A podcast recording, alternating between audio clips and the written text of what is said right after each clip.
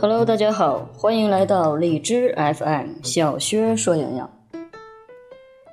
在你们家的厨房，或者是你的邻居家的厨房，是否出现过一张纸，上面写着“食物相克表”“食物相宜表”？很多人都非常的相信食物相克所带来的反应，那么又有多少人被所谓的食物相克给玩了呢？我们经常听人说这个和那个不能一起吃，什么和什么不能同时，会拉肚子，会中毒，甚至会死人。要么就是进了厨房一看，到处都贴着食物相克表，灶台上、菜板前、饭桌旁，生怕疏忽了食物相克论。有多少人被食物相克给玩弄了？首先。我们接下来说几个食物相克的典型案例。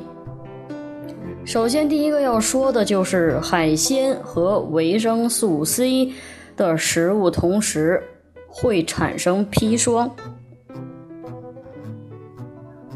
曾经呢，人们常说海鲜和维生素 C 不可同时，会产生砒霜致命。但是随着营养学的深入人心以及营养学涉及范围的扩大，很多人已经知道了这只是个骇人听闻的谬论而已。一切只谈毒性不谈剂量的行为都是耍流氓。当真的达到中毒剂量时，需要吃进去一百五十公斤的虾。我们试想一下，还没有感受到被砒霜毒死的快感。就已经被撑死了，挺悲哀的。第二个典型例子，牛肉和柿子不能同时。传言说牛肉炖柿子是非常不科学的饮食，在食物相克表中也有体现。理由是柿子中的酸性物质会使牛肉中的蛋白质变性，这是相克吗？懂一点营养学的人都知道，蛋白质只有在变性凝固之后才会被人体吸收利用。那么，其实柿子使牛肉中蛋白质变性的这个过程，其实并不是食物相克的表现啊。蛋白质的变性能够促进我们去吸收利用它，这是相克吗？这应该是相宜呀。第三个。笼统的说一下，食物相克吗？营养界的主流意见否定了食物相克的说法，科学家对它是否定的。曾经，科学家对常见的食物相克进行验证，结果无一成立。科学研究并不支持食物相克论。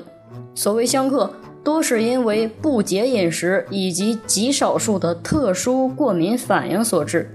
可能是某一个人吃了某一种食物，搭配结合其他的某些原因，恰巧身体发生了不适，于是就以偏概全地否定了该种搭配。人们习惯性的把先后发生的两件事儿用因果关系连接起来，但是往往却忽略了最核心的问题。食物相克几乎在每一家的厨房都随处可见。在每一本养生书籍中也都有那么一段但真的提醒您，在一般的公众生活当中，我们无需顾忌食物相克。过度的注重所谓的食物相克论，不仅会让您的饮食结构变得疲惫，也会导致营养摄入的不均衡。就算是有了食物相克，那么也是仅仅影响了相互营养物质的吸收。这些被影响的营养物质，我们还可以从其他的食物当中获取，所以不用太过于苛刻去在意。请让食物相克表淡出你的厨房，别再让它玩的团团转。好了，今天的节目到这里就结束了，感谢您的收听，我们下期节目再会。